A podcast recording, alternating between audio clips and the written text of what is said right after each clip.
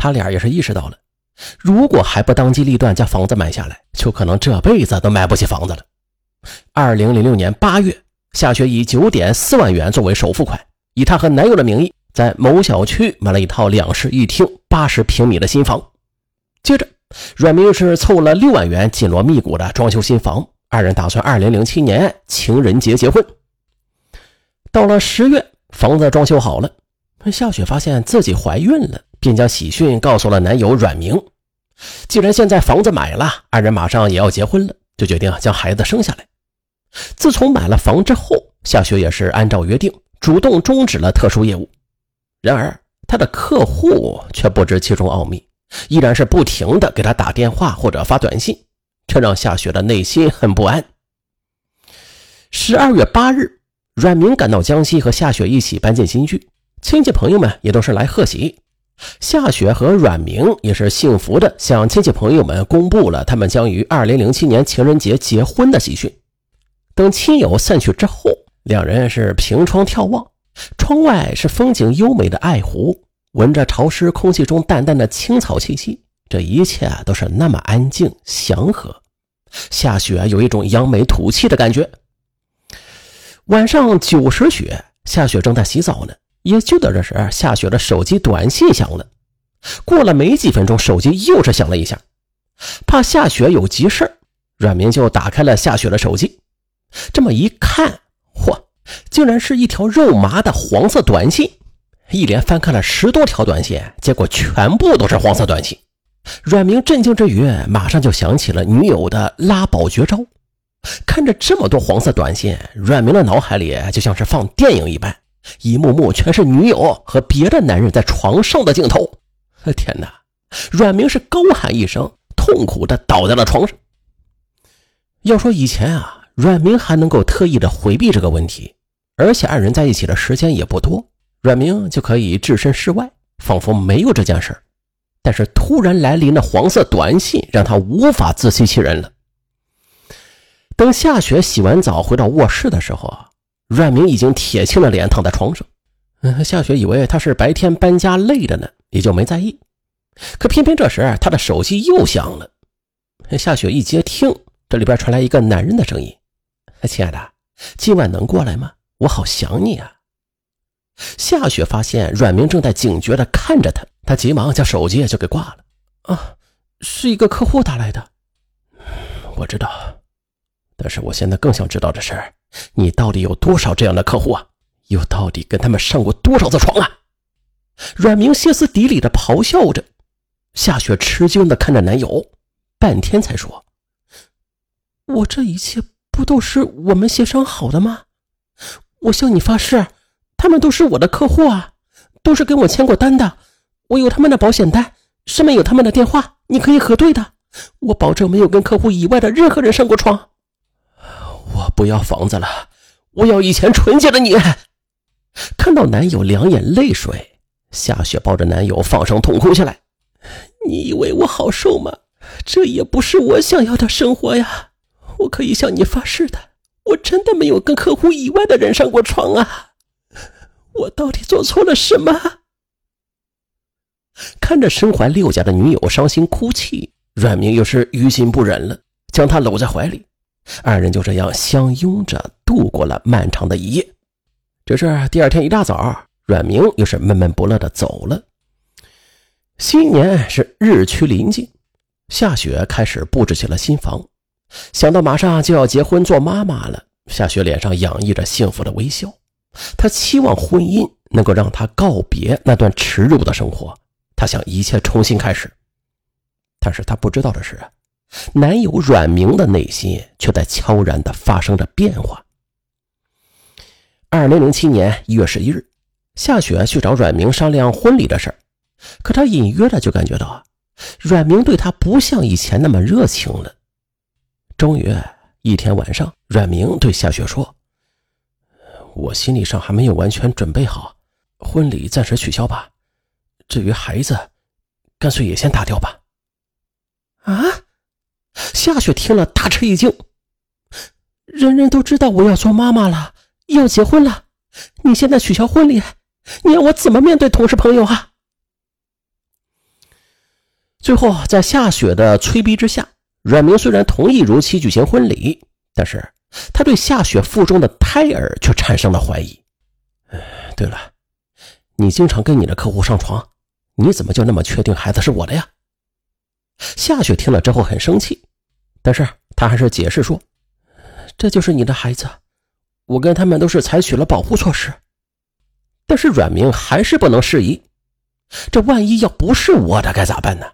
要不咱们做个亲子鉴定吧？只是这么一来，夏雪觉得自尊心受到了伤害。我们经济这么紧张，干嘛要浪费这个钱？阮明还是坚持说，只要证明孩子是我的，我们马上结婚。为了证明自己的清白，也为了早日结婚，夏雪只好接受了阮明这个无理的要求。二零零七年一月十九日，二人去医院里做了亲子鉴定。可是鉴定结果却令夏雪很吃惊，男友阮明竟然与胎儿没有任何血缘关系。这一下，阮明火了，还说不会，我差一点就被你骗了。你老实交代，买房之后你是不是还和客人私下交往啊？怎么会这样？看到这个鉴定结果，夏雪如遭晴天霹雳。她很清楚的记得，怀孕前夕。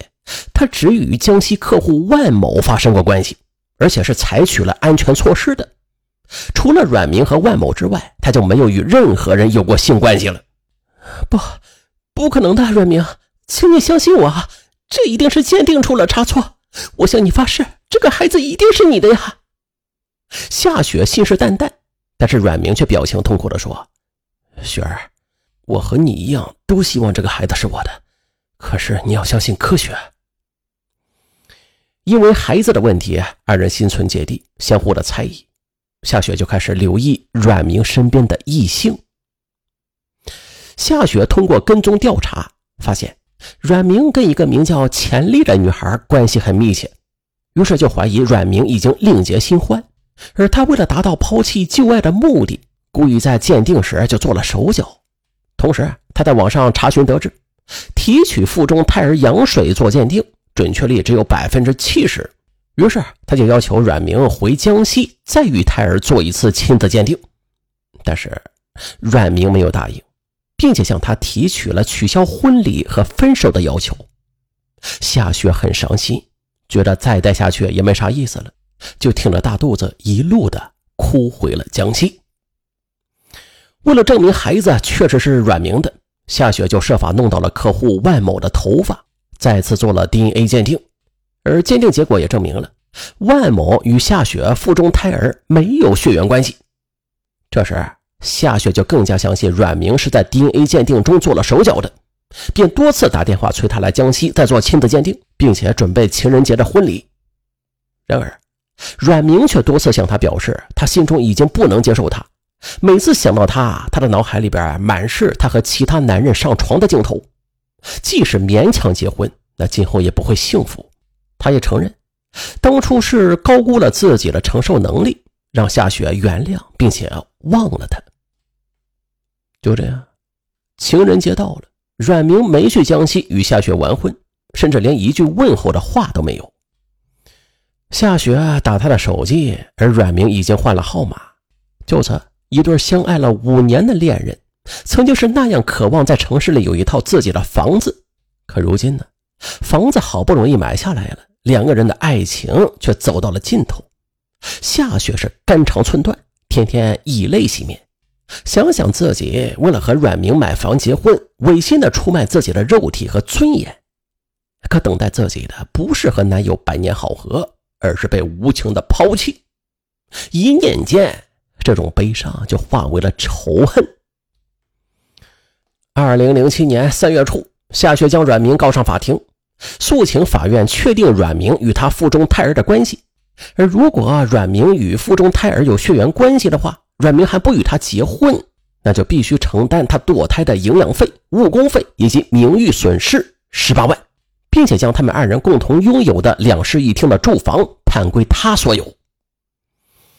在法院的协调之下，二零零七年四月十二日，阮明来到江西。再一次与夏雪腹中胎儿做了 DNA 鉴定，结果证明啊，阮明的确与夏雪腹中的胎儿没有血缘关系。哎呀，拿到鉴定结果的时候，夏雪又气又羞，她是怎么也不敢相信这个孩子竟然不是阮明的。而具体到底是啥原因，他也说不清了。二零零七年四月十五日，夏雪挺着七个月的大肚子来到江西妇幼保健院做了引产手术。情况明了之后，夏雪的律师就建议她撤诉。四月二十三日。夏雪带着难以名状的心情来到法院，撤销了对阮明的诉讼。这场人去楼空的悲剧就这样结束了。可是留给夏雪的却是永远的懊悔与伤痛。那房子从古至今是人们的一种刚需，可是为了房子而抛弃了爱情，又牺牲了尊严。他们二人用一次又一次不道德的交易去换取购房款，而这。也是后来悲剧的序幕。嗯，买房啊，都是很多青年人的一个梦啊。但是，当如果背上道德的包袱之后，又怎能不梦断人生，成为无奈的悲剧呀？好了，本期案子就说到这儿。最后还是感谢边听节目边给上文点赞、评论、订阅、转发、投月票的听友们，大家辛苦了。咱下期更精彩，拜拜。